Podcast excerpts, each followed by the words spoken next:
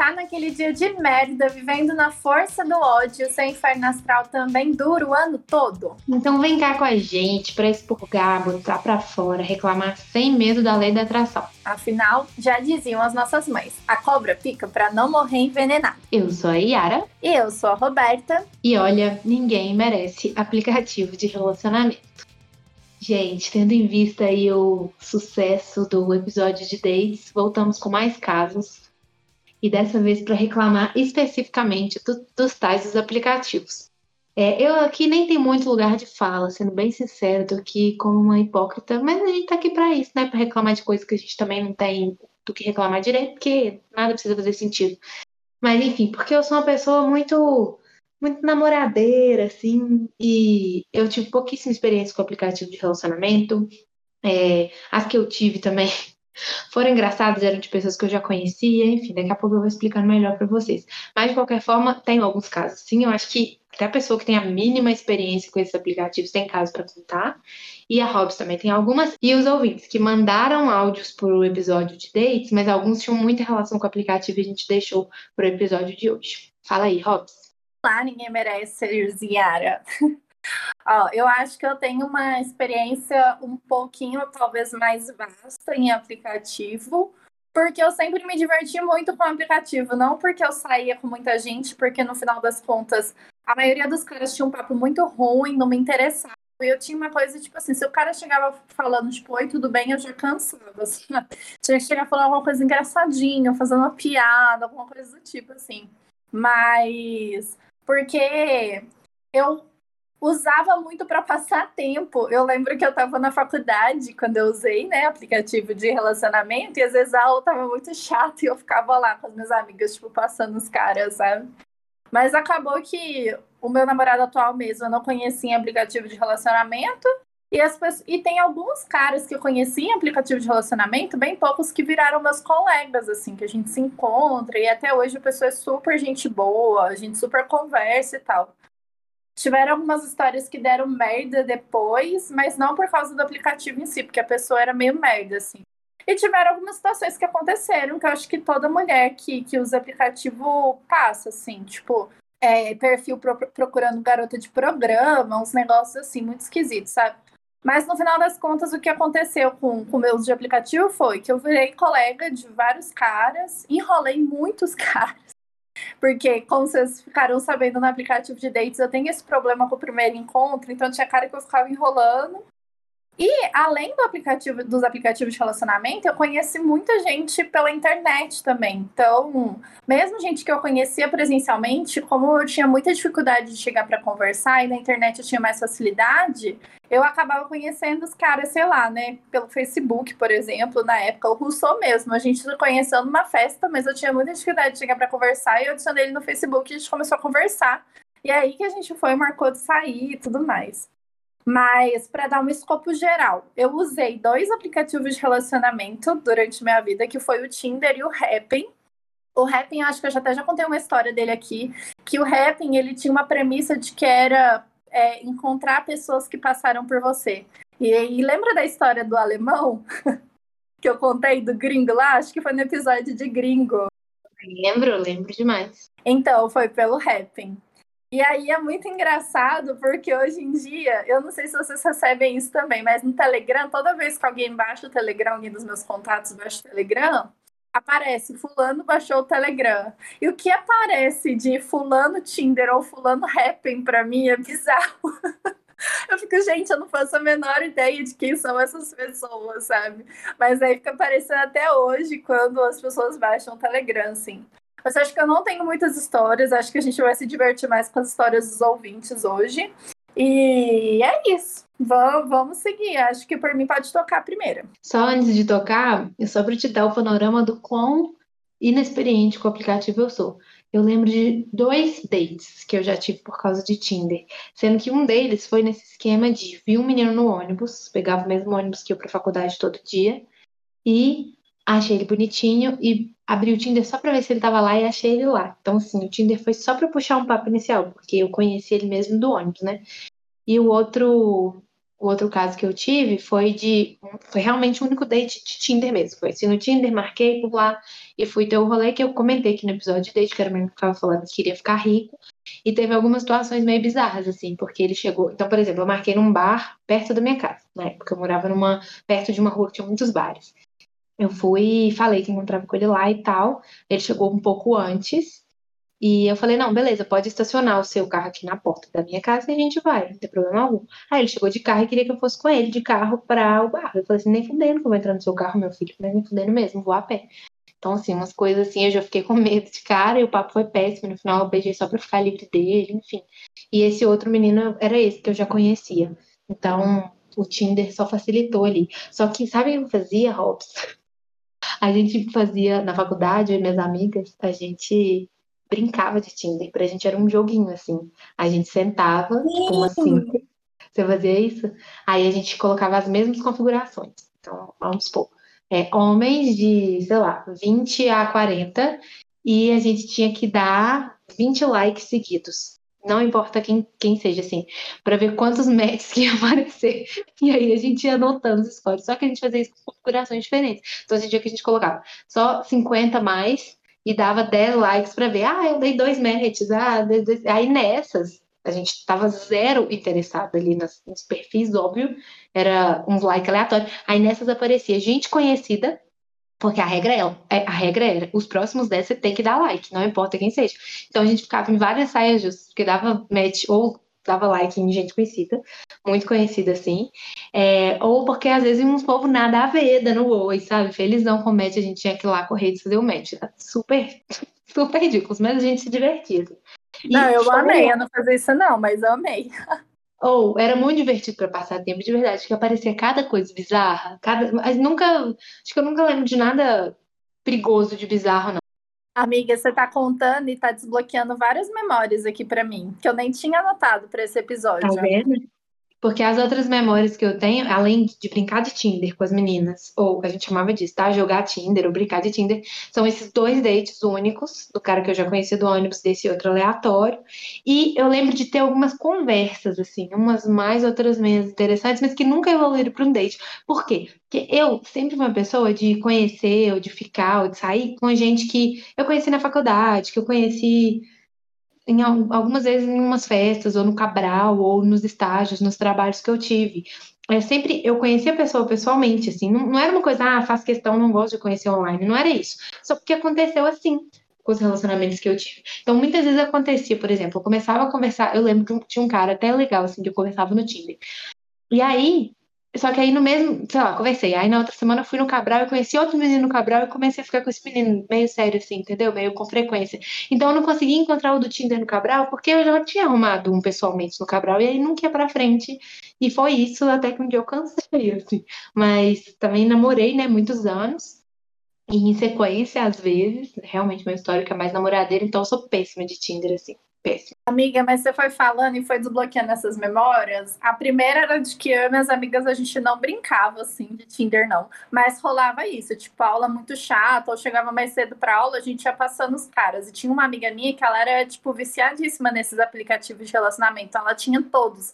Ela tinha um péssimo chamado Adote um Cara. Eu já começou mal. Eu tô achando engraçado você brincando de Tinder, tá me lembrando da época do Pokémon GO que a gente ficava na aula caçando Pokémon, tá igualzinho, vocês com. Não, e o Adote um Cara, o ícone dele, do aplicativo, eu achava muito feio, cara. Eu falava, por que, que alguém criou isso? Era um, uma menina carregando um cara segurando um coração dentro de um carrinho de supermercado. Tipo, a menina carregando um carrinho de supermercado e um cara dentro do carrinho, sabe?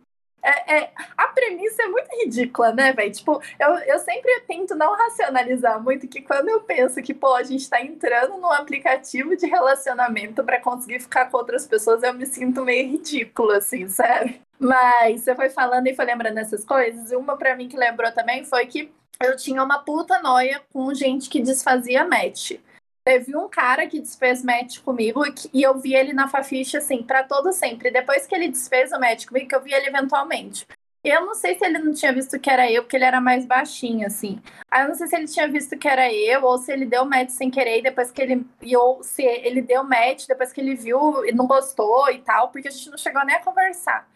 ele fez o match, eu fiquei muito puta. Eu queria muito ranço dele, assim. Ai, eu via ele, e aí eu via ele todos os dias depois disso, sabe? Que ódio, todos os dias, naquela, no segundo ou no terceiro andar da Faficha, eu ficava muito puta.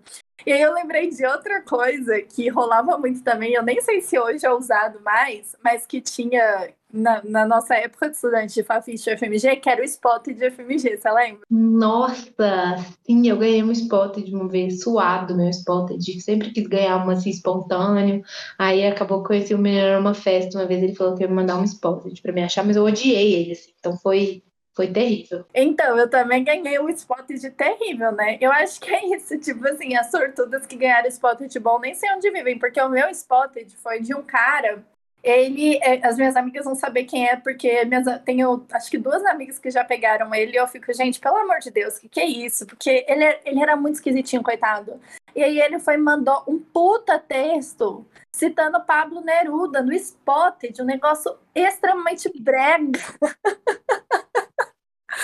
Muito brega, brega. E foi o único spot que eu ganhei em quatro anos de graduação, cara. Que ódio. O meu foi isso, meu spot. A, a gente, pra quem não sabe o que é spot, era uma página.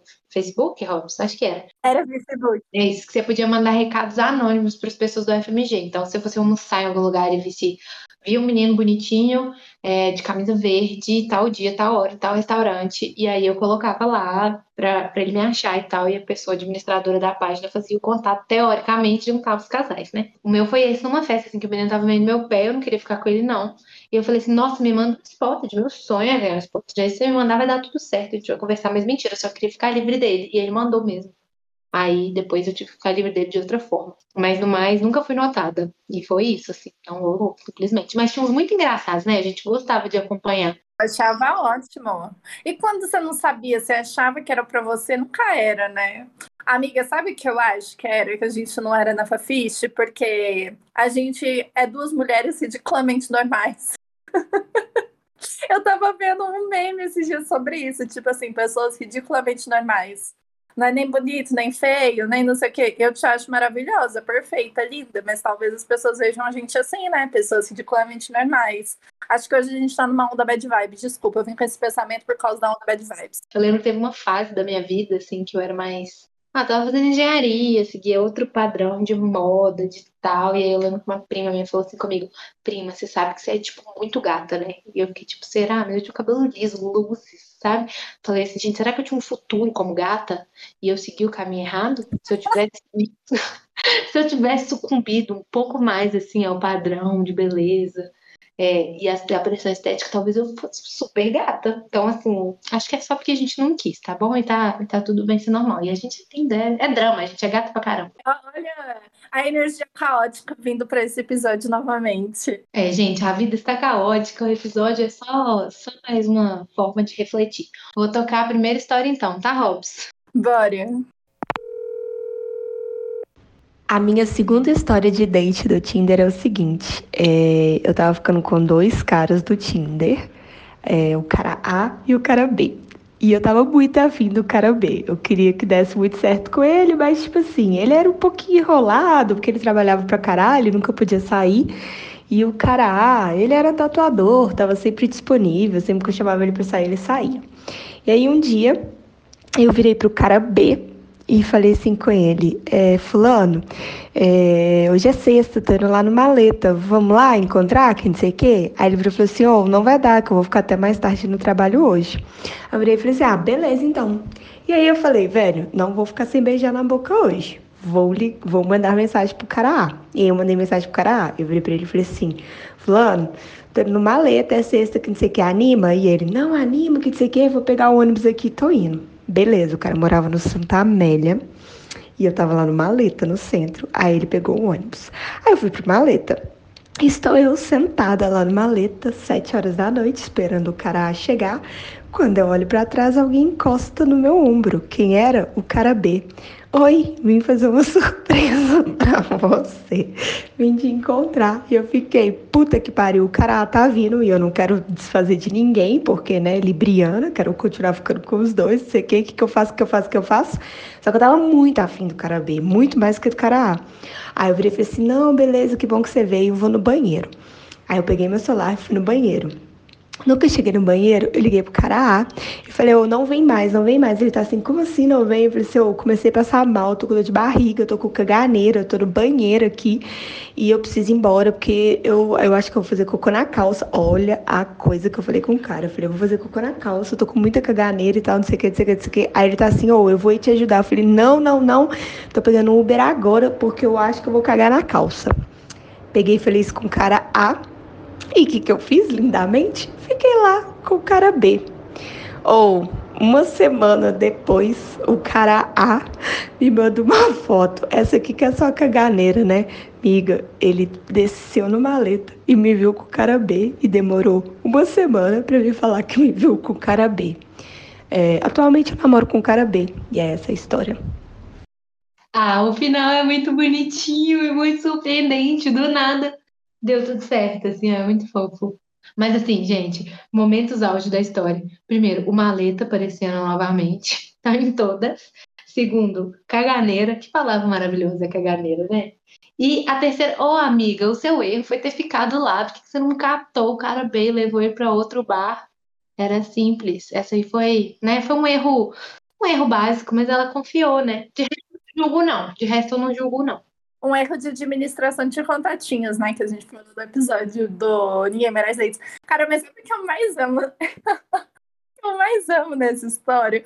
Porque pra mina chegar e falar pro cara, eu vou cagar na calça, ela tem que estar. Tá Pra um cara do date, ela tem que estar tá num lugar de desespero, assim, absurdo, piriri da caganeira é a melhor que tem, porque ela deixa as pessoas constrangidas no geral. No geral, ela funciona. Porque quando você fala com uma pessoa que você não tem tanta intimidade, que você tá muito mal, tipo, muito mal do intestino, a pessoa fica. O esperado é que a pessoa fique sem graça ou compadecida junto com você. Então, costuma ser uma desculpa boa. Eu lembro que teve uma vez que eu queria ir embora no último horário, no terceiro ano, e eu fui, cheguei pra professora e falei baixo, assim, pra deixar ela constrangida, sabe? Eu manipulei a professora de redação. Aí eu cheguei baixinho e falei assim, ô. Oh, eu tô com muita dor de barriga real, já fiz cocô três vezes. Mentira, não tava com nada.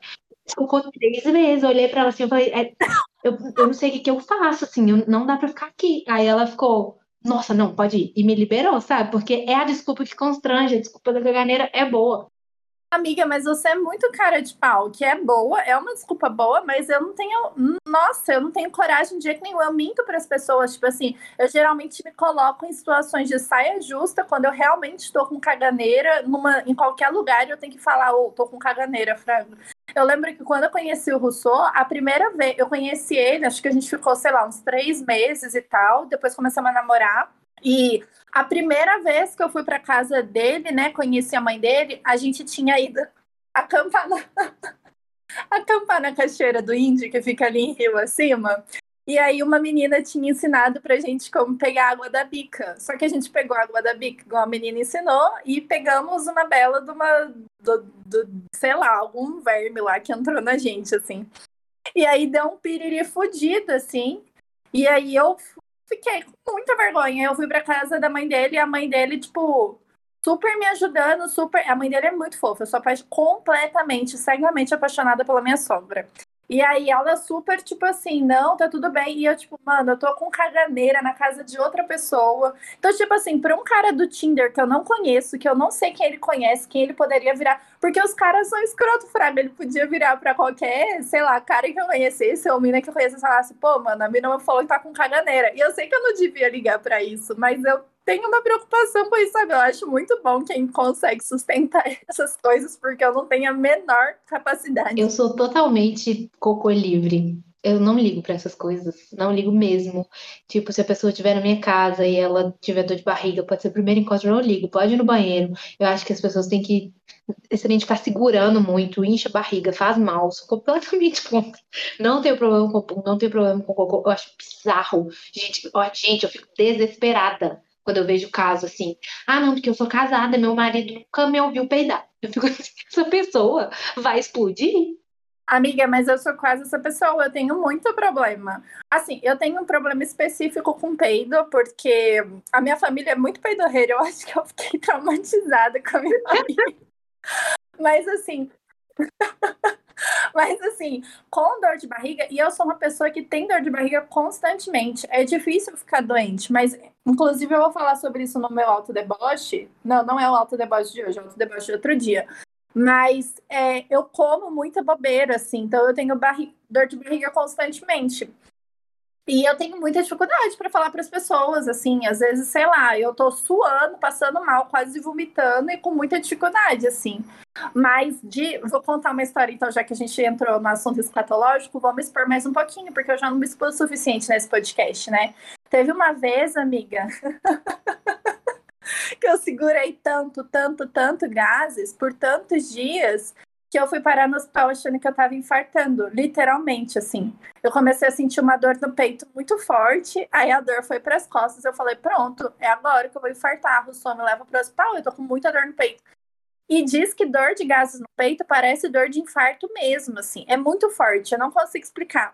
E aí eu cheguei no hospital e falei pra doutora, né, tipo, meu, eu tô infartando, faz alguma coisa aqui e tal. Aí a gente foi tirar o raio-x, chegou na sala dela, ela me mostra e fala: então, deu uma risadinha assim, meio escondida. É só gases. e aí ela me passando as recomendações para liberar os gases. Ai, velho, que constrangedor. Tá vendo? Se tivesse simplesmente peidado, não tinha dado nada. Entendeu? Tava tudo tranquilo, suave, maravilhoso. Precisou parar no hospital para tirar um raio-x para ser diagnosticada com gases. E tá vendo? Parece que a pessoa vai explodir. Gente, isso não é saudável, real. Eu acho que eu nem daria conta, Robson, porque Assim, obviamente eu não saio peidando em todos os lugares, né? Se eu estiver na mesa comendo com pessoa, eu não vou fazer isso. Mas aí beleza, tem situação que a gente precisa segurar um pouco. Nessa situação de eu segurar por algumas horas, minha barriga já incha, assim. Eu já fico, meu Deus do céu, precisa sair, entendeu? E agora, se essa pessoa que eu tô, né, namorando, né, no caso, casada, Daniel, se eu não pudesse peidar na frente dele, eu tava. Não, pra mim não tem como, de verdade. Eu tenho uma tia que acha um absurdo, porque eu, minhas primas, irmã, é todo mundo assim gente não liga, não. Tem uma prima minha, a Luísa, beijo, Luísa, que até eu lembro dela falar uma vez, falar, é, prima, você acha que a gente tem, os contatinhos gostam da gente porque a gente fala de cocô livremente? Ela tinha essa teoria. Porque realmente, quando a gente começa a falar que as pessoas percebem que a gente não liga, no geral a reação é positiva, assim. Então, até com o Daniel foi assim, não vou aqui expor os casos escatológicos de terceiros, porque aí já é demais, mas, tipo, ele tem síndrome do intestino irritável, então a barriga dele meio que funciona no aleatório, sabe? Tem hora que ele começa a passar mal do nada, assim. Aconteceu da gente estar tá junto, assim, no inicinho, e ele passar uns apertos, ficar sem graça e tal, e eu, tipo assim, nem aí, gente, eu não ligo pra nada, assim, pra nada, não tô nem aí, de verdade. Amiga, a gente precisa de um episódio sobre piriri, porque eu tenho muita história também. E eu tenho tanto medo, tanto, tanto trauma com peido, mas é tanto trauma que, tipo assim, eu acho que eu tenho dificuldade para diferenciar peido de vontade de ir no banheiro.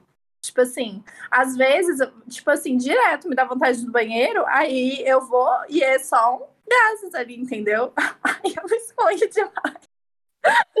mas é, é porque eu tenho muita dificuldade.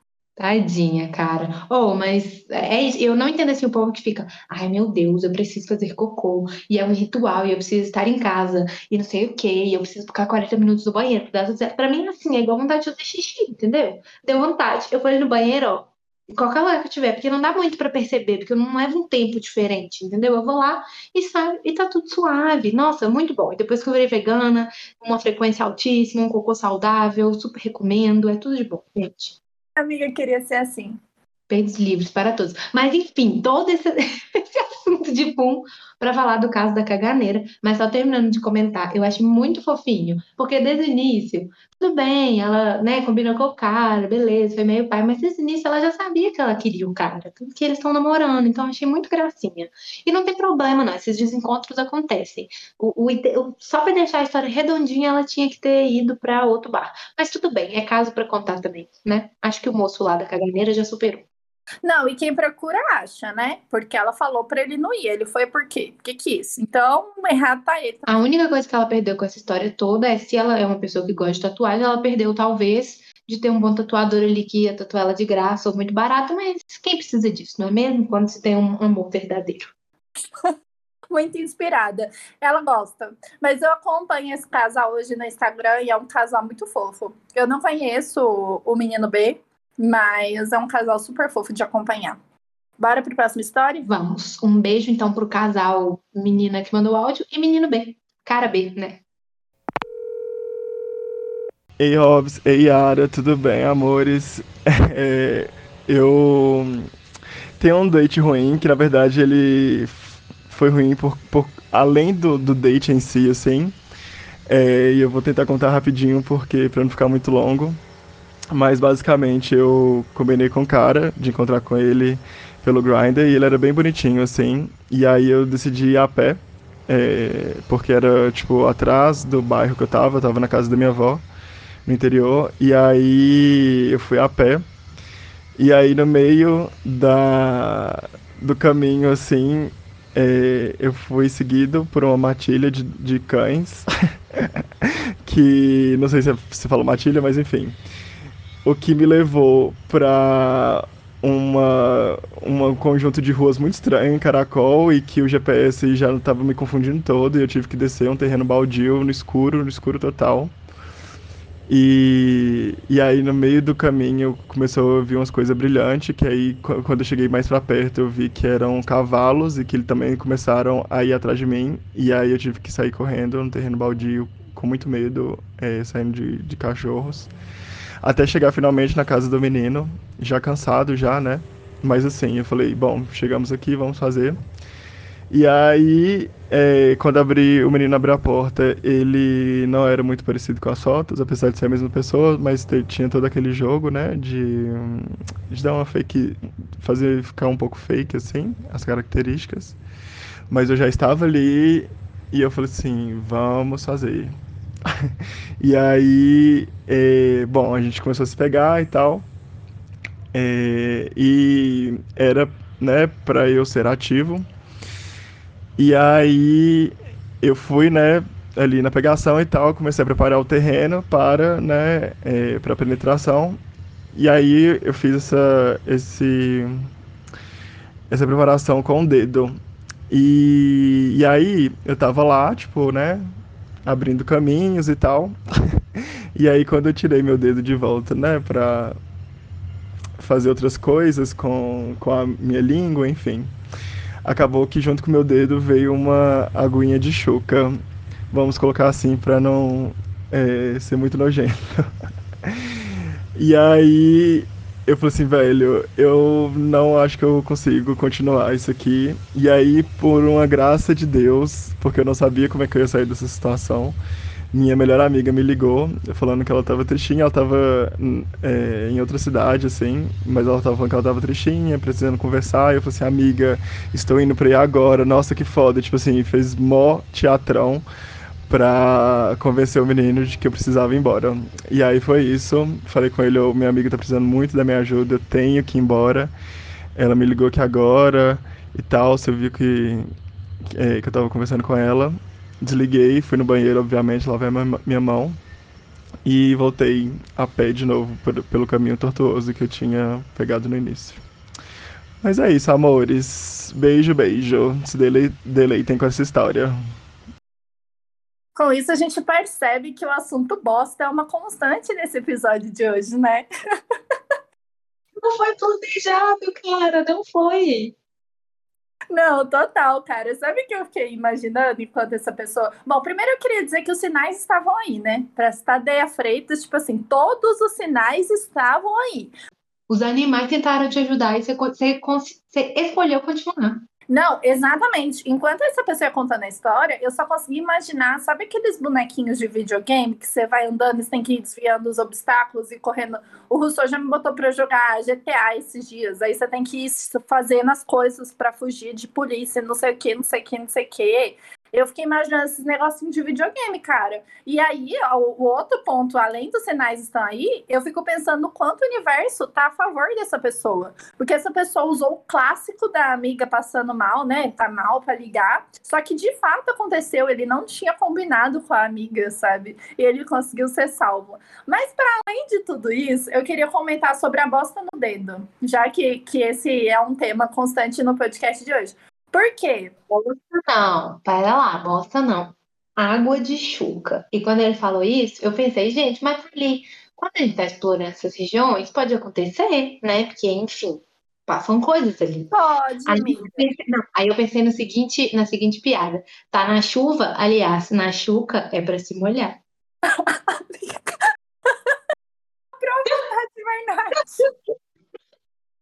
De verdade.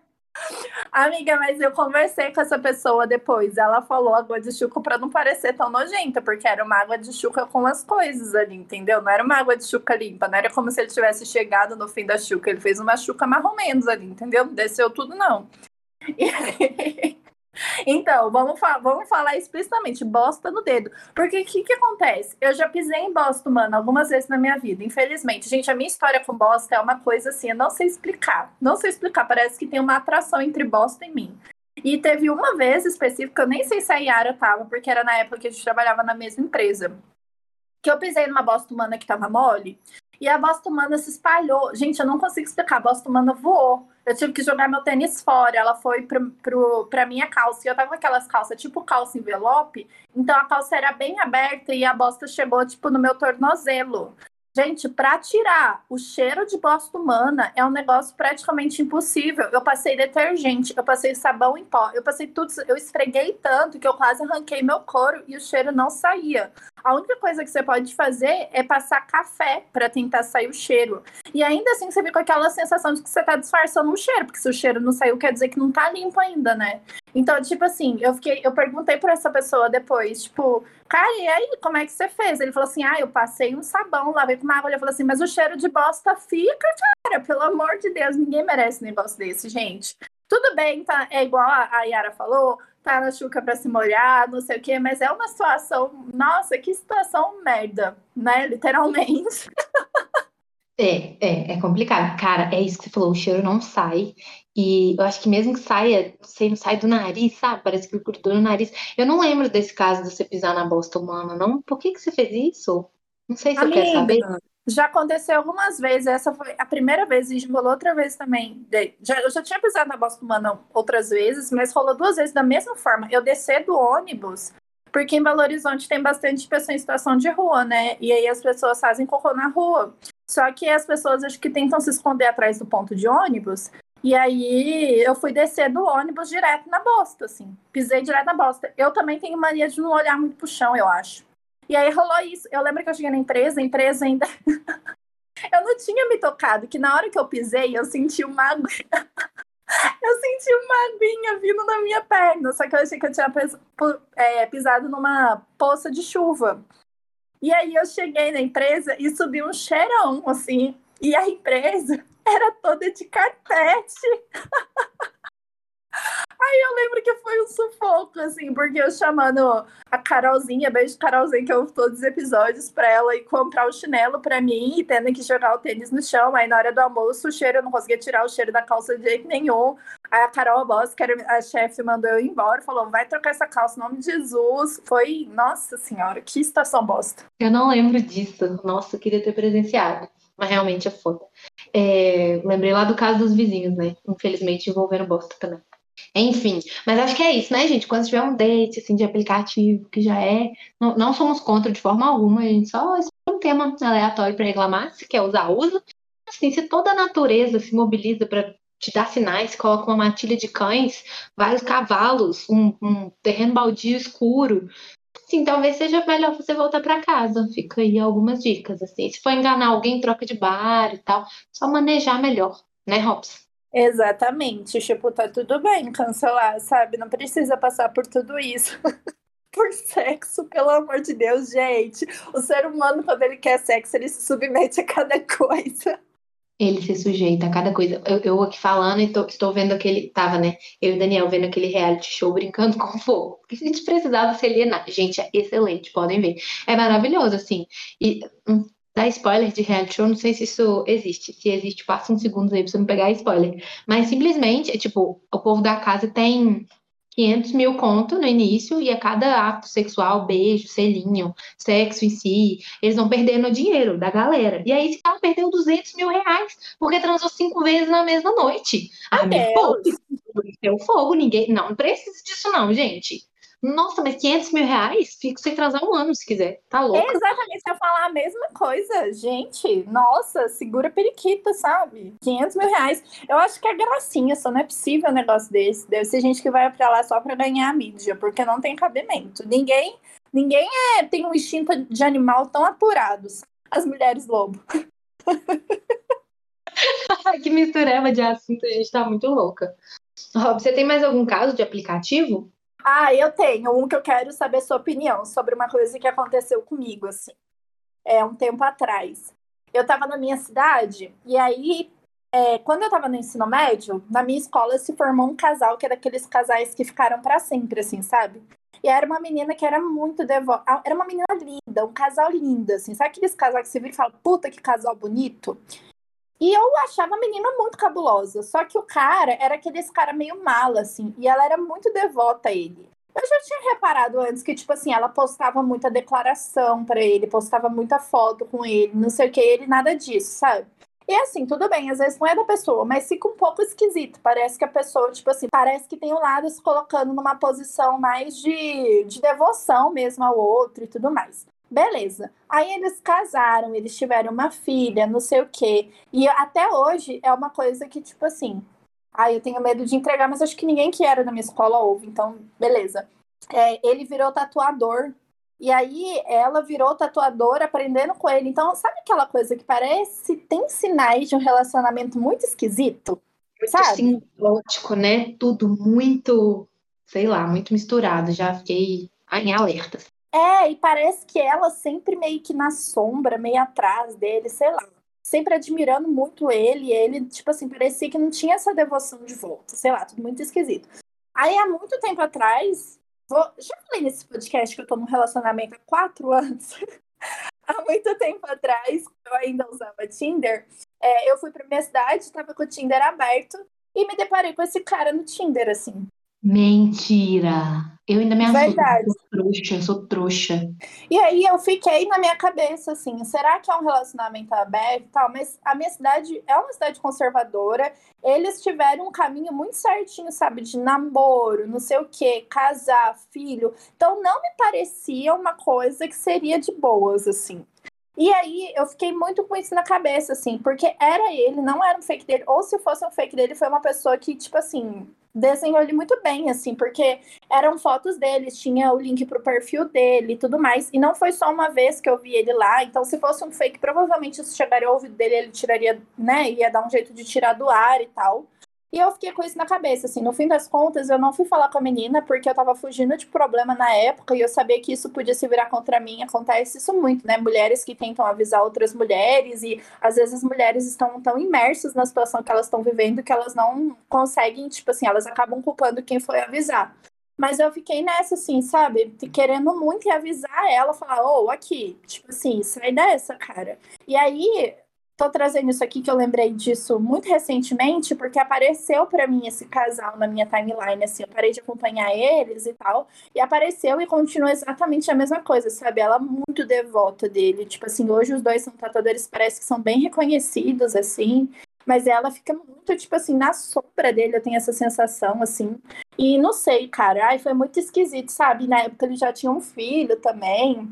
Aí o que, que você faria numa situação dessa, cara? Porque eu não fui porque eu não queria problema, sabe? Porque eu fiquei, ah, tava com muito problema e tal. E acho que tem algumas situações, sei lá, e não conhecia ninguém que era amigo deles que pudesse dar esse alerta de forma mais sutil também.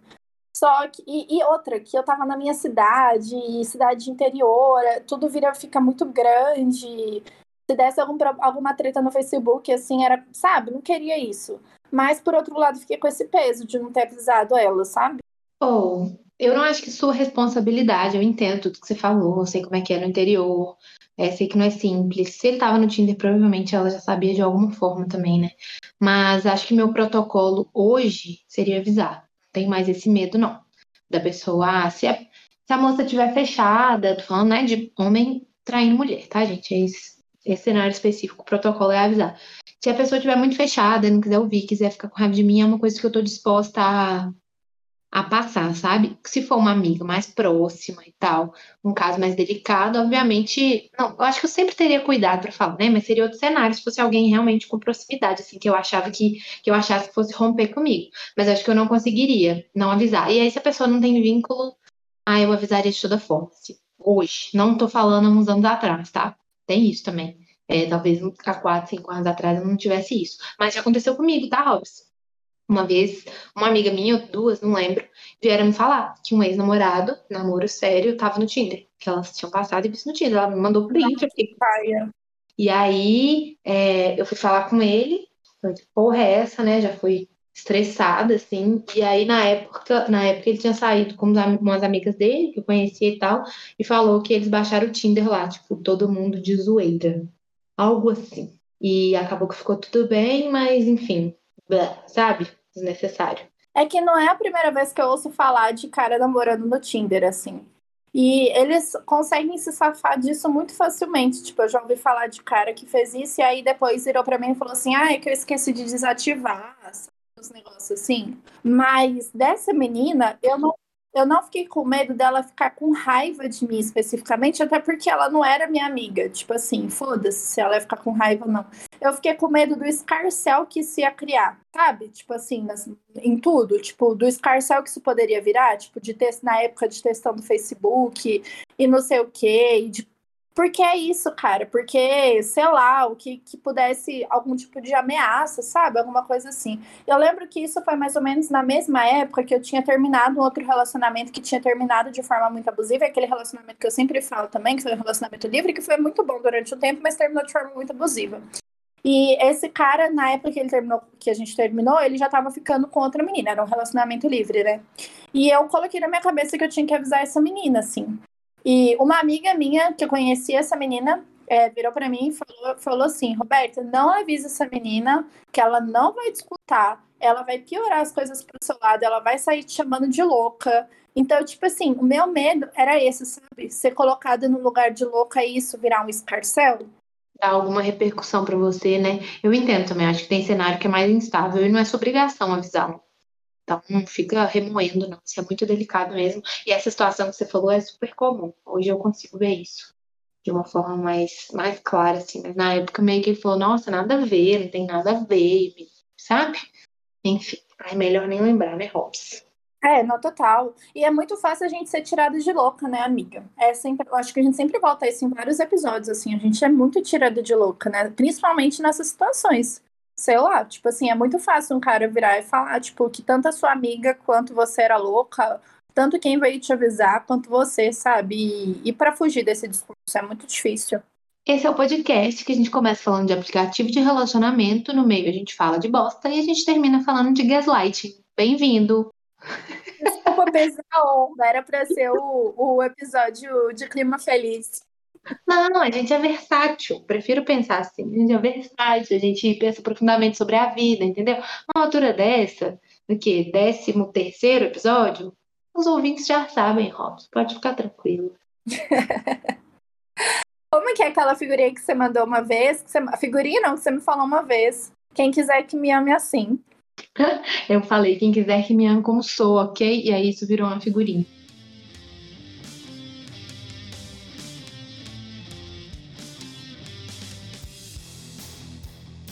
Bora de quadro. Quer começar com o sem tempo? Começo. Seu sem tempo, qual é o nível de idiota do seu sem tempo? Pra, só pra eu saber o nível de idiota do meu. O meu não é nada idiota hoje, amiga. Hoje eu tô bem puta. Ai, meu Deus do céu. É porque eu tenho coisas das mais sérias, das mais idiotas para falar. Mas como é Então, deixa eu falar o que eu tô bem puta pra gente ficar mais leve depois. Vai. Pode ser? Eu começo? Manda ver. Ó, eu tô sem tempo pro discurso do Bolsonaro na, na ONU. E mais do que pro discurso, porque hoje a gente tá na, um dia depois do discurso do Bolsonaro na ONU. E mais do que sem tempo pro discurso do Bolsonaro na ONU, eu tô mais sem tempo ainda pro mise-en-scène que ele tá fazendo, a gente achando que ele tá sendo passando vergonha porque ele tá comendo fora do restaurante porque ele não vacinou e tá tendo que comer na rua, mas é a construção que ele tá fazendo disso, porque ele tá fazendo isso porque ele quer, sabe? Porque ele tá comendo na rua para falar que as liberdades dele estão sendo privadas, porque ele acredita que liberdade é qualquer liberdade numa sociedade, vivendo em sociedade, pode é, ferir a liberdade do outro, assim. E aí a gente fica aqui discutindo, hahaha, olha que vergonha que ele tá passando, mas na verdade ele tá só alimentando mais a base dele, que graças a Deus tá diminuindo a cada dia, mas é que é uma base que se alimenta e se fortalece desse, justamente desse tipo de discurso, sabe? Então, tipo assim, a gente fica, ah, o cara é burro, o cara é idiota, ele é burro, ele é idiota mesmo, tipo assim, disso eu não tenho dúvidas. Mas ele tem algumas estratégias que a gente tem que tomar cuidado também para de diminuir, sabe? Então eu tô muito sem tempo para isso e hoje a gente ainda descobriu que o cara lá levou estava testado positivo para Covid e agora vai os bestas aqui pagar hotel de, do, de mais luxo para o cara ficar quarentenado em Nova York, sabe? Ai, que ódio, estou completamente sem tempo para isso. Desculpa pesar a onda de novo, amiga. Minha filha, tá me pedindo desculpa por pesar onda. Eu sou a pessoa que bebe um copo de cerveja e fica falando de política duas horas seguidas em qualquer rolê. Me respeita, respeita minha história. Agora, ontem foi realmente um dia triste, assim, foi difícil de acompanhar. E eu acho que é aquilo, né? Não é para sentir vergonha. Nossa, que pateta, que vergonha, não sabe se comportar. É para sentir ódio mesmo. Porque desde esse, dessas estratégias, dessas coisas que ele vira e dá essas interpretações que acabam fortalecendo essa base, até as coisas que ele fala também. Teve pontos do discurso ali que, de verdade, o que, que é aquilo? Então, assim, para mim, eu só tenho uma pergunta para você que eu fiquei curiosa, que eu ouvi isso no podcast da Leila Germano, que é Hoje Tem, que é maravilhoso. E eu queria, fiquei curiosa para saber o que, que você prefere, que ele seja preso ou que ele seja morto? Nossa, amiga. Assim, eu sou antipunitivista, então eu prefiro que ele seja morto. Não, eu também sou antipunitivista, mas assim, raras exceções. Ele é uma dessas. Eu fico pensando, o que, que vai ser mais vergonhoso e mais sofrido para ele, entendeu? Qual que vai ser a morte, o sofrimento mais doloroso? Que assim, ele eu também sou antipunitivismo, mas para mim, por mim, guilhotinava em praça pública, entendeu? Eu tô Completamente, amiga. Não, tô total com você, tava zoando. Mas assim, não sei, cara. Não sei, porque eu fico pensando. É, aí vem, né, outra coisa que eu assisti recentemente. Terminei recentemente o documentário do João de Deus o cara tá preso em casa, Fraga. Tipo, não, não, não dá pra. A gente vai pensar que ele vai ficar preso mesmo? Sei lá, o, o Queiroz, eu achei que ele tava preso. Aí descobri recentemente que o Bonito tava lá abraçando o povo no Rio de Janeiro, sabe? Então, não acho que fica por muito tempo também, não. Então, melhor morrer logo de uma vez. Gente, toda vez que dá alguma complicação de saúde desse homem, eu torço tanto para ele morrer, mas eu jogo tanta energia pra esse homem morrer que vocês não têm noção. Oh, é isso que eu pensei também, falar preso, talvez fosse uma vergonha para ele e tal. Mas assim, não vai ser, ele vai dar um jeito, vai ter alguma regalia e vai continuar em contato com essa base, que vai achar que ele é mártir e tal. Então acho que eu tô com você, assim, vamos de morto. Então é Nossa. Amigas, sabe aquela Sarah Winter? Você já viu ela? Infelizmente. Então, essa Sarah Winter faz super uso disso, né, atualmente ela faz super uso de eu tô presa, meu Deus, por lutar por meus direitos, não sei o que, nananã. Então, eu acho que é esse discurso que ele vai fazer também. Gente, esse cara, ele tem que morrer. Ele tem que morrer logo, sabe? Ele e toda a família dele morre. Nossa, que, que desgraça. Tipo assim, é isso, entendeu? É, com gente assim, a gente não discute, a gente não tem justiça, não. A gente acaba, a gente mata mesmo. Também acho, até para não correr risco. É, tá, vou puxar meu sem tempo completamente idiota, então, posso? Por favor. Esse, pelas minhas contas, talvez eu esteja errada e aqui eu não tenho nenhum compromisso com a realidade, dos fatos, eu tô assim. Mas, pelas minhas contas, esse episódio vai ser o primeiro episódio do mês de outubro, que é o episódio que, que, é, que é o mês, a que é o mês que começa uma coisa que me irrita muito, chamada decoração de Natal. Roberta, eu não gosto da combinação de cores. Eu acho verde com vermelho feio. Eu acho tudo muito, extremamente brega, uns laços dourados gigantes em todos os lugares. Não tô falando tudo, não. Hoje em dia eu sou até mais tolerante. Eu gosto de algumas luzinhas, eu gosto de uma coisinha ou outra, beleza. Mas no geral, aquele grosso da decoração de Natal, eu acho uma coisa prega. É um monte de plástico, é uma lixaiada. As, as graminhas têm ponta de neve. Neve. Gente, nós estamos em setembro, olha o calor que tá fazendo. Aí chega dezembro, tá todo mundo aqui na chuva, no calor, não sei o quê, caçando ir pra praia em janeiro e a decoração de Natal neve na ponta da árvore, entendeu? E o Papai Noel de manga comprida. Então, assim, eu fico extremamente irritada, eu acho tudo feio horrível. A única decoração de Natal dessas clássicas que me desce é da casa da mãe da, de uma amiga minha, da mãe da Paulinha, que ela, tem, ela é obcecada com girafas, assim como eu, e ela tem duas girafas gigantes de decoração e ela bota touquinha de Natal nas girafas. Fica muito fofa. Então, essa eu perdoo. Mas de resto, só me estressa. Eu fico, meu Deus do céu, o mundo ficou brega de repente. Sim, eu sou o Grinch. E é isso, meu sem tempo. Estou sem tempo para a decoração começa no mês de outubro. E a trabalheira para tirar depois? Bom, eu venho de família muito crente. E aí, em família muito crente, a gente não podia ter decoração de Natal, né? Porque tinha uns trem, assim, umas lendas de que é, tudo é do diabo, né? Quando você é de família crente. E aí tinha uma lenda, por exemplo, de que o diabo se esconde atrás da árvore de Natal. Então eu nunca tive árvore de Natal. Inclusive, depois de velho, eu fiquei pensando, será que eu compro uma árvore de Natal? Mas aí eu arranjei gato, sabe? Então, zero possibilidade de eu ter decoração de Natal na minha casa. Mas sabe o que eu fiquei pensando quando você falou? Que você falou de outubro. E aí eu quero saber quem é você na discussão sobre Halloween. Não sei o que, que tem para discutir, porque eu nunca fui em Halloween, eu não, não sei o que, que acontece, não. Para mim é uma coisa que eu vejo em filme, que eu vejo algumas pessoas indo em lugares e eu não entendo direito o que significa, nem o que, que tá rolando, sendo bem sincera. Porque você veio falar do Natal, dessa coisa da neve, não sei o quê, e é claramente uma coisa que a gente importou dos Estados Unidos, né? Imperialismo.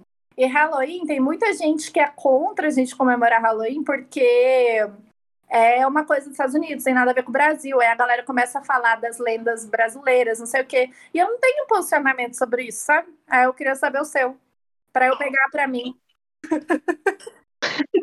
Acabei de inventar meu posicionamento sem refletir minimamente. Eu acho assim: tem uma festa e você quer fazer a festa, e você quer se divertir, você quer fantasiar, e quer falar que é o Halloween, vai, vamos se divertir, entendeu? A gente já é colonizado para um monte de coisa ruim. Só chega comida ruim, veneno e não sei o quê. Agora a parte boa, que é uma comemoraçãozinha, a gente vai escolher não importar e ficar só com a parte ruim, não vai também não. Quer comemorar Halloween, quer fazer uma festinha, quer fazer graça? Pode fazer. A, a trem da decoração de Natal não tem nem a ver só com isso. Mas é porque tem neve, eu acho que é uma, uma questão de, da natureza, né? Que é incoerente das estações. Mas eu acho estranho. Não vou falar, nossa, super natural, é nossa festa. E, e ok, eu acho que dá para valorizar nossas festas ao mesmo tempo que a gente escolhe comemorar outras coisas. Eu, não me apetece. Eu tenho medo de máscara, entendeu? O que, é que eu vou caçar em festa de Halloween? Eu vou sair correndo. Mas então a gente não é contra a festa de Halloween. A gente só não gosta, mas a gente não é contra. Esse é o nosso posicionamento a partir de hoje, né? Isso, a gente não gosta, mas a gente também não vai ficar fiscalizando a festa dos outros, porque a vida já tá muito difícil. É esse nosso posicionamento.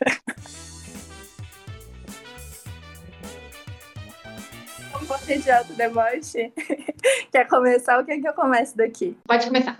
Tá, meu alto deboche tá fresquinho, inclusive já compartilhei ele com a Yara hoje. Gente, eu sei que eu tô errada. Eu vou começar já falando que eu sei que eu tô errada. Não precisa ficar me julgando e falando, Roberta, você tá errada. Eu sei, eu tô arrependida e eu vou mudar minha atitude. Mas o que que acontece? Detalhe, eu já falei isso tudo quando ela me contou. Eu falei, não acredito, você está errado. Você mudar sua atitude. Não, exatamente, mas eu já contei pra Yara também, sabendo que eu tava errada. O que que aconteceu? Aqui no meu prédio, aqueles prédios antigos. E o meu corredor não tem nenhum outro vizinho. Então, o que, que acontece? Quando chega alguma encomenda, alguma comida assim, o porteiro me liga e eu falo, porteiro, ou fulano, fulano é o nome do porteiro, chama porteiro de porteiro.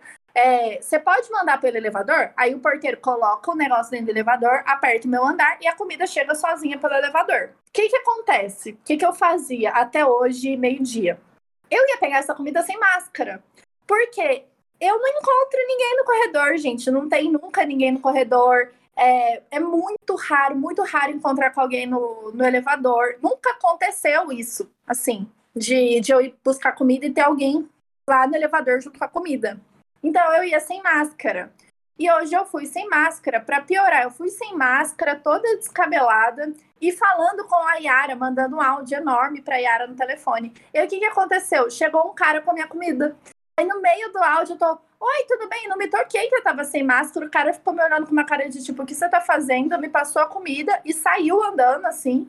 E eu fiquei, sabe quando dá aquela falha na Matrix? Eu não consegui nem pedir desculpa para ele por estar sem máscara, nem me justificar, nem, sei lá, calar a boca, porque se eu tava sem máscara eu não devia nem falar. E eu, assim, tô morrendo de medo, não sei quem é esse cara, tipo assim, eu não costumo ver ele aqui no corredor, então não sei se ele é meu vizinho, acho que ele só veio visitar alguém, mas eu tô morrendo de medo dele achar que eu sou negacionista, bolsonarista agora. Já pensou se essa pessoa acha que eu sou bolsonarista? Eu tô morrendo de medo, gente, que vergonha, eu não quero ser confundida com bolsonarista, sabe? Pelo amor de Deus. Então, assim, se algum dia esse podcast ficar famoso, pessoa que, que veio no prédio aqui no Barro Preto, subiu no 15 andar para entregou comida para uma menina que estava sem noção, sem máscara. Essa menina não é bolsonarista, ela não é negacionista. Foi momento assim de muito aprendizado, porque eu não vou mais sair no corredor sem máscara. É isso. Não tenho nem mais o que falar, porque a lição já veio aí pronta, já processou. Mas aqui acontece a mesma coisa, os porteiros mandam pelo elevador as coisinhas. E aí eu não coloco a PFF2, porque nunca tem ninguém, né? Mas eu coloco a mascarinha de pano, que eu deixo na porta só pra... a função dela é ir até o elevador, só para não ficar sem. Mas ela é meio lero-lero também, confesso. Mas Amiga, enfim, mas o que me deixou aliviada é que ele tava de PFF2, entendeu? Então, assim, eu tô com menos medo de ter pego Covid do que vergonha dele achar que eu sou negacionista. Ele te protegeu. Ah, então eu sinto te informar. Se ele tava de PFF2, ele é uma pessoa mais informada do que a média da população e com certeza ele te julgou. Porque eu, de PFF2, me sinto no direito de julgar todo mundo, sem máscara. Não, e o jeito que ele falou comigo, o olhar dele de julgamento. Ai, Jesus, gente, pelo amor de Deus, como que eu vou explicar agora? Como é que. Será que eu vou no porteiro e peço o contato desse moço para ligar para ele e falar: moço, eu não sou negacionista? Eu tô desesperada, tô desesperada. Robson, passou, tá tudo bem, tá tudo certo. Tomara que um dia você tenha oportunidade de se redimir, tá? Acontece. É, um dia eu quase saí sem máscara. Isso aconteceu. Eu cheguei a entrar no elevador. Aí eu voltei. Lá embaixo eu até contei pro porteiro. Eu falei, Jonathan do céu, eu quase saí sem máscara. Ele riu de mim. E já aconteceu. Eu já vi gente na portaria do prédio voltando, tipo, ah, tô sem máscara. Então, alguns lapsos assim a gente perdoa. Eu tenho um pouco de medo desse dia que eu vou sair sem máscara e eu vou perceber só quando eu já estiver na rua, sabe? Eu só ia complementar que esses dias eu tava. Eu abri a porta e, e dei dois passos fora, assim, sem máscara também. A Russell falou assim: você botou a máscara? Mas fora isso, nunca rolou, não. Deu esquecer, eu acho. Porque fica bem na minha porta também, minhas máscaras, só por causa disso. Nem consigo mais, me sinto nua. Acho que o momento de parar de usar máscara, inclusive, eu vou ficar meio noiada. Mas tá, ó, meu outro deboche é um caso do passado, tá? Mais ou menos no passado. Mas, assim, basicamente, no grosso, é o seguinte: eu sou uma mulher de 27 anos que tem a mesma altura desde os 12 anos. E aí eu acho, assim, ridículo da minha parte, porque eu lembro que na primeira semana de aula da sexta série, a professora de educação física mediu todo mundo e virou para mim e falou: você tem 1,60m. E eu era uma das meninas mais altas da sala. Sempre fui, na infância toda. Tinha, tipo, duas meninas mais. salas pequenas, né? Sei lá, tinha 10 meninas na sala. Duas eram mais altas, e são até hoje, são realmente pessoas altas, o que eu não sou, pra quem não me conhece. E eu era sempre por ali, segunda mais alta, terceira mais alta. Tipo, todo mundo era mais baixinho, os meninos, inclusive. Então eu achava que eu tinha um futuro promissor nesse quesito de altura. Entendeu? Porque minha mãe não é uma mulher baixa, minha irmã, meu irmão é alto, enfim. Aí eu fiquei assim, confiante, entendeu? Beleza, 1,60, bora crescer, né? Partiu estirão, não sei o que. Gente, passava ano, passava ano e minha altura simplesmente não aumentava. Até que chegou um dia que eu fui na médica, ela falou que eu tinha 1,59, ou seja, eu diminuí um centímetro. E aí eu, eu me recuso a acreditar que eu tenho 1,59. Aí depois outro, outro profissional de saúde, que eu não lembro quem me mediu, falou que eu tinha 1,59 e meio que dependia do dia. E aí eu escolhi arredondar para 1,60, mas acho que na verdade eu meço a 1,59 e tem tipo 15 anos, isso 15 anos que eu tenho a mesma altura. Quando eu cresci na adolescência, acabou minha infância, acabou de crescer, entendeu? É ridículo. É ridículo que eu tenha a mesma altura que eu escutei a professora falando que eu tinha, eu tinha 12 anos. Ou 11 para fazer 12, sabe? Acho que eu ia fazer 12 ainda. Foi no início do ano, alguma coisa assim. Então eu acho isso simplesmente ridículo da minha parte, o fato de eu não ter crescido mais. Sou minúscula. Amiga, mas esse, essa variação rola mesmo, que já rolou também de eu ser medida como 1,75 e como 1,76. Mas, Mas é assim... é menos humilhante do que você ter menos de 1,60m, porque 1,60m é a média da mulher brasileira. Se eu falar que eu tô em 60 e alguém me chamar de baixinha, eu tenho a resposta. Mas é a média da mulher brasileira. 1,75 e 76, você tá esnobando, esfregando na cara da sociedade. 1,59 e 1,60 muda tudo, Robson, muda tudo. Amiga, mas eu assumi que eu tenho 1,76 e é isso. É só bancar. Banca que você tem 1,60, que você tem 1,60 e acabou. Quem que vai dizer o contrário? É isso. Eu faço yoga, eu devo ter esticado um pouco. Quem sabe eu já até cheguei no 1,71, vai saber, né? A esperança é a última que morre. Dizer que você isso que você diminuiu. E aí eu tenho aquela Naê de que a gente diminui depois que fica velho, né? Que minha mãe sempre fala isso para mim. E aí, a gente diminui quando fica velho? Não sei. Uma vez eu perguntei isso para um biólogo e ele disse para mim que os ossos vão desgastando e por isso que dá a sensação que a gente vai diminuindo. Só que eu acho que ó, osso desgastar, gente, diminui muito pouco. E tem os velhos que diminuem muito. Não vamos começar a falar de diminuir ainda, não, Robson. Eu tô custando aceitar que eu estagnei que eu não cresço desde os 12 anos, que eu passei a adolescência sem crescer, aí você quer me falar que eu vou diminuir ainda. Eu não tô preparada, claramente não tô preparada. E olha que eu gosto de ser baixinha. Ah, aí chegou no ensino médio, eu mudei de escola. E aí quando eu entrei, tinha várias pessoas mais baixas do que eu, principalmente os homens, que eu acho que, sei lá, foi crescer depois. Mas eu lembro claramente de um menino, o bolão, o bolão era baixinho, mais baixo que eu, e ele terminou o terceiro ano. Foi uma coisa humilhante, que ele tava, tipo assim, uma régua mais alta, uma régua de 30 centímetros mais alto que eu. Foi assim, Ai, que horror, que horror. Mas tamo aí, né? Tamo aí. Amiga, mas para acalmar seu coração, eu sempre fui a menina mais alta também, ou entre as mais altas, e eu continuei crescendo, né? E foi um horror, porque eu, eu sofro até hoje uma pressão estética. Eu sei, gente, que, que não é opressão, mas tipo assim, de menina muito alta e muito magra. E eu lembro de sempre as pessoas zoando, tipo assim, agora você parou de crescer, né? Inclusive a minha mãe. O desespero da minha mãe era eu continuar crescendo, assim. Depois que eu saí de São José e tudo mais. As pessoas perguntavam, ela falava, não, ela parou de crescer. Porque ela não queria que eu virasse uma pessoa de tamanho anormal, entre aspas, Fraga. Então, para acalmar seu coração, é ótimo ser mais baixinha assim, porque você tem mais possibilidades na vida. Eu, por exemplo, adoro sapato de salto. Eu sou empoderada para usar um sapato de salto? Não sou. Só que eu vou sair batendo a cabeça no, no teto igual a Camila de Lucas. E eu não sou empoderada o suficiente para isso. Então é ótimo ser baixinha, que aí você tem. Você é mais versátil. Eu acho super lindo, mulher alta. E é engraçado porque eu já arrumei várias amigas próximas que são muito altas. Então é muito engraçado em foto, porque eu fico lá aquela coisinha do lado e eu acho todas tão tipo assim, meu Deus, olha que Deus ao meu lado tão alta, alcançando as nuvens. Mas não é nada assim, nossa, sofro. Eu acho só engraçado o fato de que eu começo a mesma coisa desde 12 anos, assim, mas tô, tô de boa. Meu pai ficava me zoando, assim, porque eu tenho uma tia muito baixinha, e aí ele ficava assim, não, que isso, vai crescer, já tá quase o tamanho de Regina. Não, Yara tá alta já, já tá um centímetro mais alta que a Regina, e ela era super baixinha, ele sempre me zoou por causa disso, mas nada, nada sério também. Amiga, vamos de saque do ódio? Bora. Eu tô esperando a vinhetinha. Saque do ódio! Atualização. É, parece que eu fui atropelada por um carro, depois um caminhão e depois peguei uma infecção. Parece que eu virei um sapo, minha transição para anfíbio em vez de jacaré foi um sapo, e aí alguém tacou sal em mim e eu murchei toda. É, dia 1. Um. dia 1 um do meu diário de vacina. Olha, esse é um saque do ódio de amor, praticamente, né? Porque é aquela surra que a gente quer o quê? Quer tomar. Que a gente quer ser imunizado na base da porrada, na base de qualquer coisa, mas a gente quer ser imunizado, né? Eu acho que essa ouvinte também tá nessa, né, gente? Só brincadeirinha. Mas assim, eu amei que em vez de virar jacaré, ela se tornou um sapo e jogar um sal nela. Porque eu também senti isso, também tive efeitos assim, simplesmente eu e Daniel, a gente tomou a vacina no mesmo dia e a gente acordou de madrugada. Aí eu fui dormir ótima. Ele começou a passar um pouquinho mal, então a gente já sabia que talvez ele tivesse febre.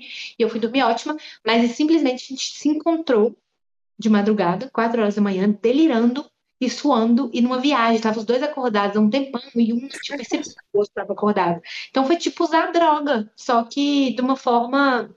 Não que eu use drogas, tá, mãe? Mas assim, de uma forma ok, tô lá sendo imunizada, peguei uma onda maneira, então foi tudo, assim, foi, foi tudo. Nada a reclamar. Amiga, vocês tomaram. Ai, que inferno, porque o Rousseau, eu não tive nada, assim, tive só uma dorzinha no braço mesmo. Mas o Rousseau, ele tomou antes de mim, e ele passou mal, mas ele passou mal no nível, parecia que ia morrer, amiga. Eu tinha certeza que ele ia morrer. Porque ele teve febre de 38 graus e ele tremia muito na cama, tipo, muito, da cama balançar, assim, sabe? Parecia que eu tava, tipo, naquelas cadeiras de massagem. e aí foi muito desesperador, eu não sabia o que fazer, assim. Mas é a surra que, que, que todo mundo quer tomar, né, velho? Que que é isso, sabe? O que que, que que é um dia passando mal, assim, pra, pra imunização, pra gente poder voltar pra bar? Eu quero bar de novo na minha vida, sabe? Só isso que eu quero. É, esse é o saque do ódio mais do bem de todos. Mas eu senti essa vibe na ouvinte que gravou assim. Eu não achei que foi uma reclamação séria, tipo, ai, como eu estou sofrendo, não queria passar por isso. É, achei bem de boa. E mesmo aqui que foi realmente todos os efeitos possíveis que a gente teve. É, ai, gente, foi tudo. Nossa, vem. É uma dose o quê? Por mês que precisa, eu tomo. Não tem problema nenhum. Tô aqui, meu braço tá aqui. E até parece que a gente não foi criado na base de BCG, que parecia que caía o braço fora, demorava não sei quanto tempo para cicatrizar, ficava um uma bola no braço, é, de antitetânica que dói, tudo dói, pelo amor de Deus, a gente tá Bezetacil, amiga. Bezetacil. Nossa, bezetacil. Eu tomei. Na verdade, eu já tomei uma injeção é, de antibiótico que doeu mais que bezetacil. Eu tomei ela antes, meu problema não foi resolvido, depois eu tomei bezetacil. Essa outra doeu mais, mas assim, até parece, né, gente? Pra cima da gente, não. Só que agora a gente já pode falar isso, que a vacinação tá andando, aceitação alta no país Graças a Deus, isso a gente tem para se apegar. Então é um saque do ódio muito do bem, né, Hobbs? Eu falo muito, né, Hobbs? Né, Hobbs? Eu falo muito sabe. Eu tava ouvindo o último episódio, eu percebi que eu falo muito sabe e eu pergunto o tempo todo se você não sente isso também. Eu acho que é uma forma de validação, porque eu te acho muito inteligente. Aí se você sentir o contrário de mim, eu vou pensar que eu tô fazendo errado. E o né, Hobbs, que eu não só quero saber se você se sente assim também, como eu te obrigo a se sentir assim também. Porque eu fico, né, Hobbs? Tipo, não é assim que a gente se sente, Hobbs? Não é isso que quer dizer? Eu não te dou Ai, meu Deus, muito unidas, muito alinhadas. E o ouvinte que lute com nossos, nossa, como é que chama isso? Nossos vícios de linguagem. Nossa necessidade de afirmação também, né? Necessidade de afirmação. Quem? Eu, que criei um podcast para falar da minha vida, das coisas que eu quero reclamar, em conjunto com uma amiga que quase sempre concorda comigo? Não entendi. Isso, né? Antes dos recados, hoje a gente já tá caminhando para o final, não tá? Estamos. É que eu quero mandar um recado muito especial para a mãe da Yara, que é meu novo amor, minha nova paixão. Eu tô apaixonada pela mãe da Yara, que é nossa ouvinte, que comenta, que é engajada e que é muito fofa. Eu tô completamente apaixonada e que perdoou a gente mesmo depois da história do bolo de figo e da gente continuar aproveitando a história do bolo de figo. Então, muito obrigada pelo apoio, mãe da Yara. Estou apaixonada por você e vou deixar essa declaração pública por aqui. Ah, eu amei. Gente, ela é maravilhosa. Quem conhece já sabe, já ama. Quem não conhece, assim, não sabe o que vocês estão perdendo. Só pra vocês terem noção, tá? De, do quão maravilhosa.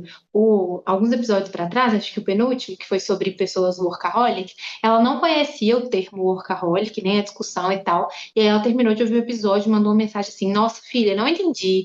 Eu tentei, não entendi tal, vou ouvir de novo.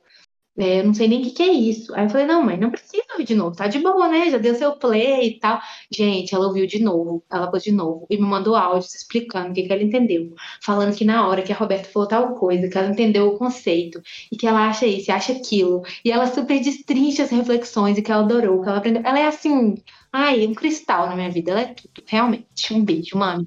Não tem defeitos. E acho que por hoje é isso, né, amiga? Quer ir com os recadinhos que você tá mandando muito bem? Ó, os recadinhos são os de sempre. Nos seguir no Spotify, se você não estiver seguindo. Também, como diz, já citei aqui uma vez o podcast da Leila Germano hoje, como diz ela, o dedo não vai cair, ouvir, se você for lá, clicar em seguir e clicar no sininho para receber notificação. É tão bonitinho quando chega a notificação do, do podcast. Aí, fazer essas duas coisas, seguir no Spotify, ativar o sininho no Instagram, acho que todo mundo quase que tá ouvindo aqui já deve estar tá seguindo. Se não tá, é arroba ninguém merece pode. E compartilha os episódios, põe no story, a gente te reposta, a gente é super legal e a gente conta com o apoio de vocês, tá bom? Beijo! Compartilha com alguém, manda pra amiga, manda no grupo de amigas, manda para aquele contato do Tinder, né? Pra, pra já ver se não é uma cilada. É isso. Obrigada por ouvir até agora, ouvintes. Um beijo e tchau!